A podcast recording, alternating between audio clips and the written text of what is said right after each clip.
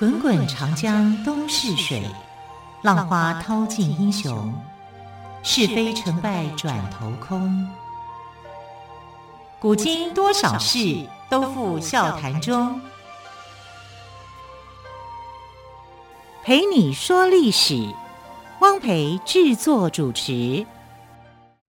欢迎朋友们收听今天的《陪你说历史》节目，我是汪培。好，连续两周我们说了精彩的台湾史的故事哦。紧接着我们要来说世界史的故事，同样感谢小鲁出版社提供丰富的资料。我们今天说的第一个故事是《创世纪》。根据西方人的说法，上帝耶和华创造了一对男女，亚当跟夏娃，并且安排他们住在伊甸园里。亚当和夏娃在伊甸园里无忧无虑。过着幸福快乐的日子。伊甸园里的动物都很温驯善良，只有蛇非常狡猾。有一天，蛇对夏娃说：“你怎么不尝尝善恶树上的果子呢？”上帝说：“善恶树上的果子不能吃，吃了就会死。”不见得吧？善恶树上的果子鲜美可口，好吃极了。而且吃了以后会聪明的跟上帝一样。夏娃经不起诱惑，偷吃了禁果，并拿给亚当吃。上帝耶和华发现后十分生气，他对亚当跟夏娃说：“既然你们不听我的话，那你们将被逐出伊甸园，让你们生活在遍地荆棘的土地上，必须终年劳苦。”才能从地里得到吃的，勉强维持温饱。就这样，亚当夏娃来到人间，两人相依为命。据说亚当活了九百三十岁，他和夏娃留下了许多子女，他们就是西方传说中的人类老祖宗。每一个民族都有属于他们自己的传说与神话。亚当跟夏娃的故事流传在西方大多数的民族之中，所以我们在世界史系列的第一个故事就以亚当跟夏娃的故事做开场。今天要说的第二个故事，我们来谈谈汉谟拉比法典。法官大人，他借了我的钱，至今不肯还，请大人明断。一个肥头大耳的人说着：“法官大人。”我不是不想还，只是一下子还不出来，请大人宽限几天。一个骨瘦如柴的人回答。啪！法官一拍桌子，站了起来，说：“现在我宣判。”胖子跟瘦子都毕恭毕敬地站着，聆听法官的判决。根据汉谟拉比陛下颁布的法典。第一百一十七条规定，欠债到期不还，他的妻子和儿子必须到债主家里当奴隶三年。这是西元前两千一百年左右，巴比伦的汉谟拉比国王根据从前苏美人所定的法规而制定的一套大法典。这部大法典不是写在纸上，而是刻在一颗大石柱上。目前这块大石柱还存放在法国的罗浮宫博物馆里。以现代的观点来看，汉谟拉比法典虽然很落后，但是以牙还牙、以眼还眼的报复观念，却是法律演进的第一个阶段。甚至在现代的一些原始部落里，有人仍然认为每一个人是自己的警察。并以他能实行报复的方法来执行正义。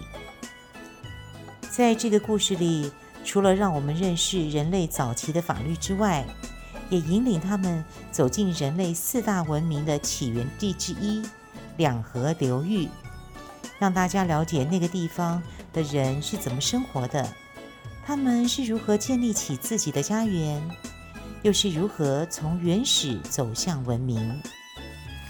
再来说的是空中花园的故事。尼布甲尼撒是西元前六世纪时新巴比伦帝国的国王。他拥有当时世界上最富丽堂皇的城市——巴比伦城，还有最坚固的城墙和成千上万可供差役的奴隶。尊贵如此，该是称心如意了吧？然而，尼布贾尼撒却有件麻烦的事，就是他的妻子，来自米里亚王国的美丽公主，每天愁眉不展。王后，请你告诉我为什么不快乐？难道是我对你不够好吗？不是的，我只是在这里住不习惯，很想念家乡而已。家乡四周都是高山，处处有森林、花草，不像这儿，景色好单调，生活好无聊呀。原来王后整天闷闷不乐。是因为得了思乡病。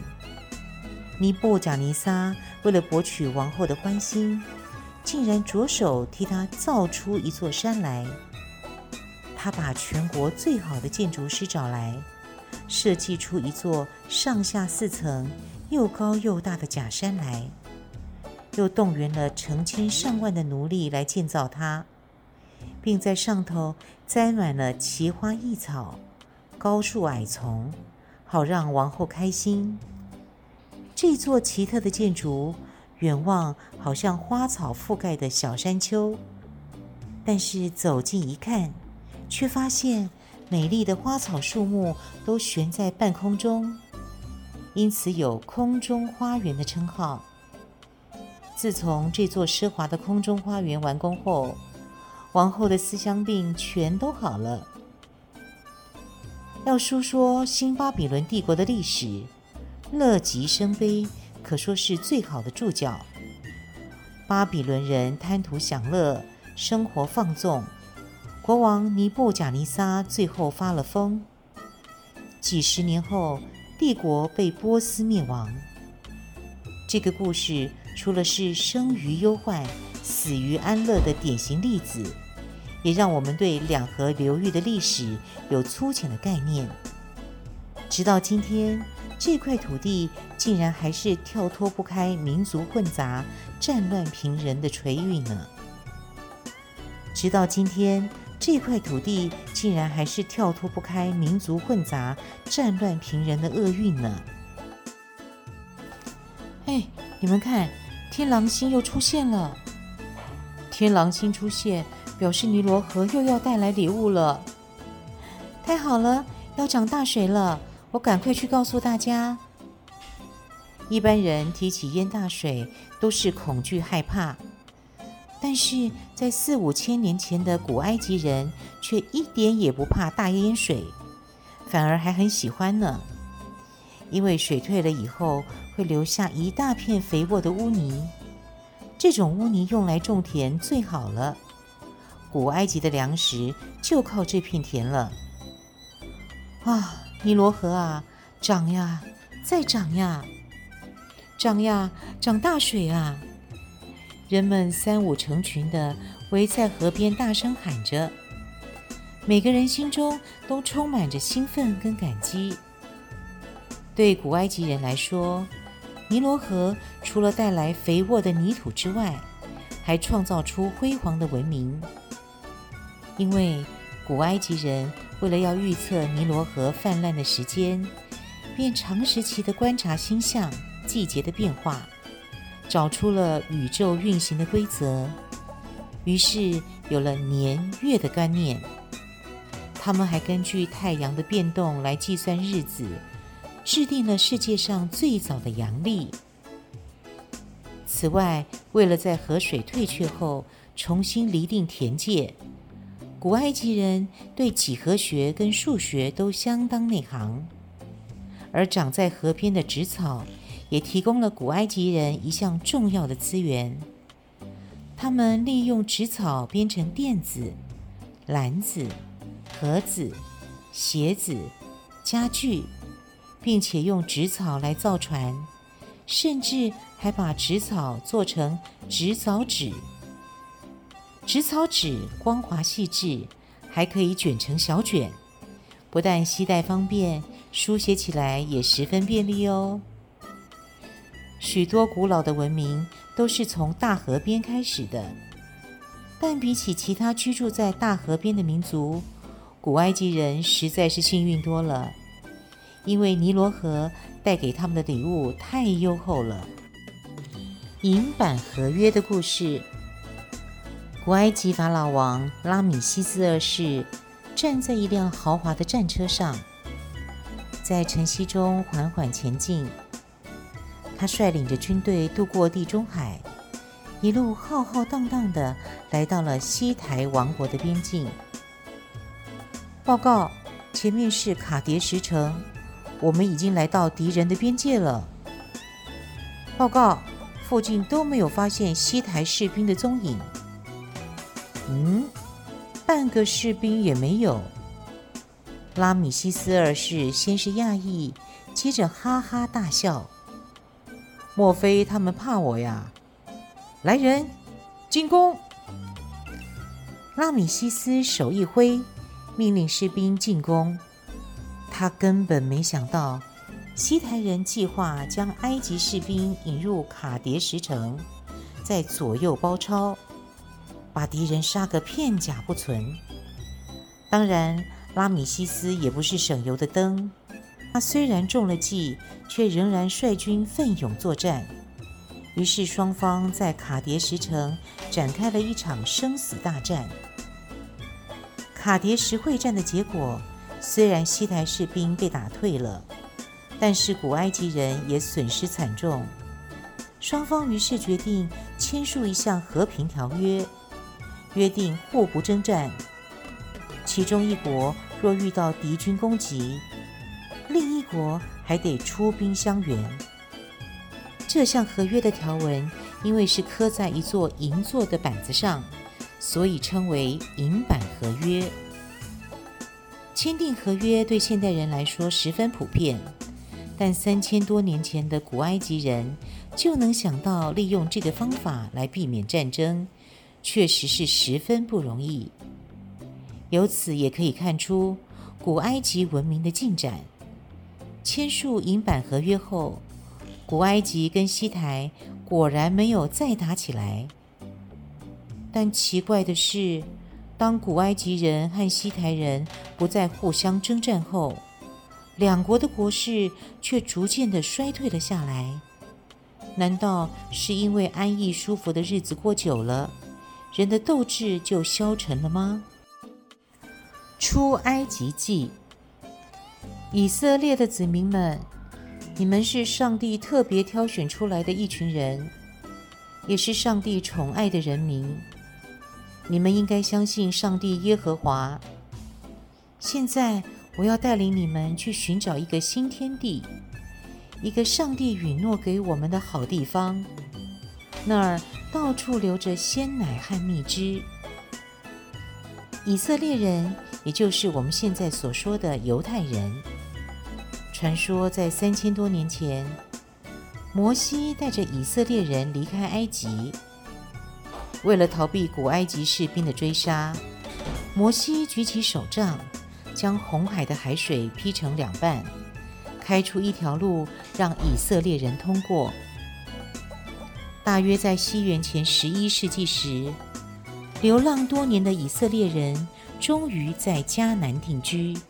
并且建立一个一神宗教的国度，这个宗教就称为犹太教。由于犹太人认为自己是上帝的选民，可以得到上帝特殊的照顾，所以他们变得骄傲自负，无法和别的民族好好的相处。但上帝是不是真的特别照顾犹太人呢？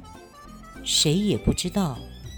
因为他们后来又经历多次的洗劫、亡国，只好到处流浪。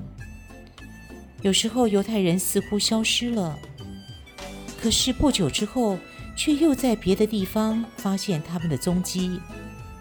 他们就像是漩涡里的软木塞，一会儿被淹没，一会儿又飘上来，可是他们却不会下沉。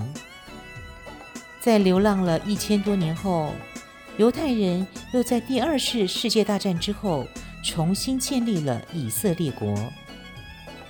如今，犹太人仍信仰自己的宗教，在世界各地过着自己犹太式的生活。宗教虽然使他们团结一致，却也限制了犹太人与其他民族坦诚相交的机会，而受人排挤。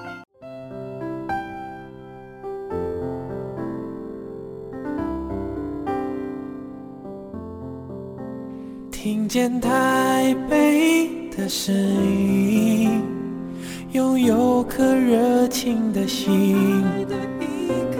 有爱与梦想的电台，台北广播 FM 九三点一。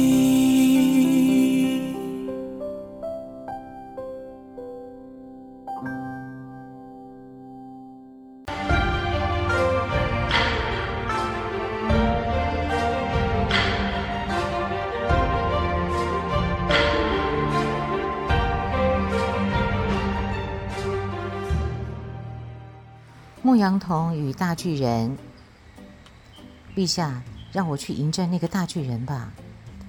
牧羊童大卫向扫罗国王请求：“那个大巨人连我的士兵都对付不了，你不过是个孩子，怎么可能打得过他呢？”国王说：“我不怕，我在放羊时曾经打死过狮子、老虎，如今看到大巨人在叫阵，我心里不服气。”我要叫他和这些畜生的下场一样。在扫罗王的应允下，牧羊童大卫拎着一袋小石子去和大巨人对阵，但大巨人根本没有将他放在眼里。大卫从袋子里拿出一颗石子，搭上弹弓，只听见“滋溜”一声，那颗石子像一道流星似的飞了出去，正中大巨人的额头。大巨人惨叫一声，扑倒在地。这是旧约圣经里大卫王打倒大巨人的故事。大约在距今三千年前，当时犹太人遇到一个强大的敌人——非利斯汀人。这个可怕的敌人后来居然被大卫打败了。大卫因而受到人们的拥戴，继扫罗王之后，登上了国王宝座。大卫还为犹太人夺得了不少土地，并在耶路撒冷这个地方建立了国都。这时候的犹太王国可以说是非常强大富有。只可惜到了所罗门王时，犹太人开始奢侈浪费起来，而且彼此间经常发生争吵。西元前六世纪时，犹太王国被巴比伦灭亡。从此又开始了他们的流浪生涯。自古以来，奢侈浪费与内争都是国家衰微的根源。犹太王国的灭亡就是一个活生生的例子。然而，在这么多的历史教训中，人们似乎一直在重蹈覆辙，这是为什么呢？菩提树下的王子。释迦牟尼原是印度半岛北部一个小国的王子，从小就精于骑马、射箭，同时又熟读文学、哲学、算学。当时大家都以为他将来可以成为一个转轮王，也就是统一天下的大王。然而，在释迦牟尼的脑海中想的却是人世间的不公平，以及生老病死的种种痛苦。要怎么样才能摆脱这种痛苦呢？他读了许多书，都无法回答这个问题。后来他发现，权力再大的国王也不能解决这些难题。于是他决心出家修道。为了防止儿子出家，国王让邻国美丽的公主嫁给了释迦牟尼。他对儿子说。今后这两个国家的一切都归你所有了，难道你还不满足吗？释迦牟尼当然不满足。二十九岁那一年，释迦牟尼在十二月八号的深夜，悄悄骑着马奔出王宫，到了邻国的森林里。他换掉王子的衣服，剃掉自己的头发，做了一名修道者。据说释迦牟尼经常在菩提树下不断地冥想、思索，最后终于找到了解答。于是释迦牟尼便开始四处向人们讲述他的思想，帮助受苦的人们。后来人们称释迦牟尼为佛。意思是了悟道理，并且能实践道理的人，而相信佛的人便称为佛教徒。选择释迦牟尼的故事，除了让大家知道佛教的缘起，同时也让我们认识一下早期的印度社会。印度是四大文明古国之一，在三千多年前就已经发展出高度的文明。可惜，它并没有继续在历史上绽放光芒。至今，印度仍存在着很严重的阶级问题。海上的生意人。西元前七世纪时，埃及法老把腓尼基最优秀的航海家召集到王宫来。法老问：“听说你们最善于航海，是吗？”“是的，国王陛下。”我们个个都是海上健儿，您要我们到航行到哪儿，我们就可以到那儿。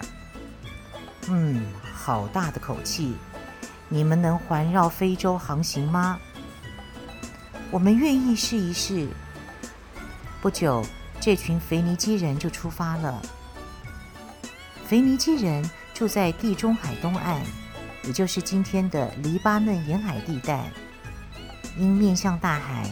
又盛产一种上等的造船木材——香柏木，所以腓尼基享有得天独厚的航海条件。由于腓尼基人生产的粮食不多，于是他们就拿着自己出产的油、酒和一些手工制品，到地中海沿岸的城市去换取粮食。后来，腓尼基人在海边捞到一种。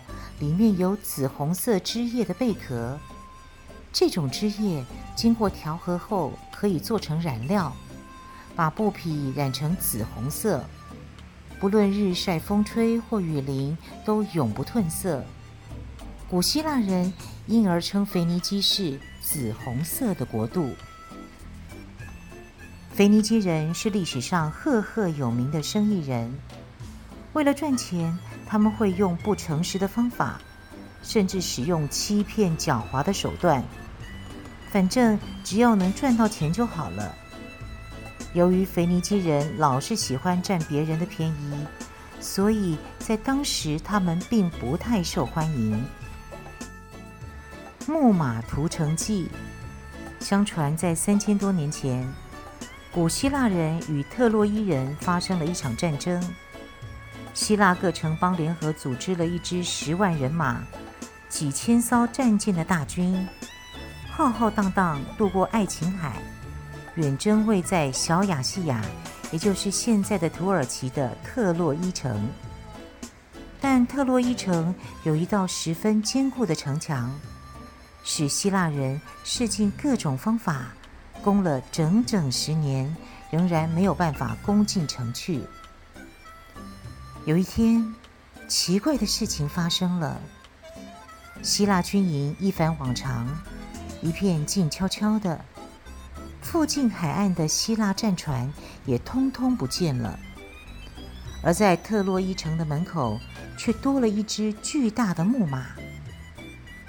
就在特洛伊人走出城门探视时，一个自称是希腊逃兵的男子从木马背后跑了出来。可怜巴巴地向特洛伊人诉说他差点被杀的经过，还泄露了希腊军队的阴谋。这只大木马是希腊人故意留下来的，他们以为你们一定会将它烧掉。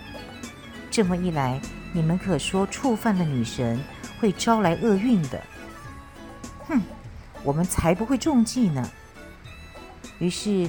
特洛伊人欢天喜地地将大木马拉进城去，恭敬地摆在神庙前，并开始歌舞狂欢，庆祝胜利。士兵们个个喝得烂醉如泥。就在当天的深夜里，大木马的肚子突然开出一扇门，几十个希腊士兵跳了下来，摸黑来到城门边，打开城门。霎时间，成千上万的希腊士兵如海潮般涌进来。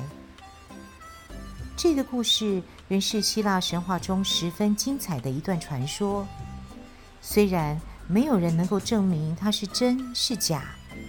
但希腊与特洛伊之间的这场战争却是真的发生过的，只是在文字尚未普遍使用的年代里，历史的真相往往与口耳相传的有所混淆，分不出哪一条是明确的界限了。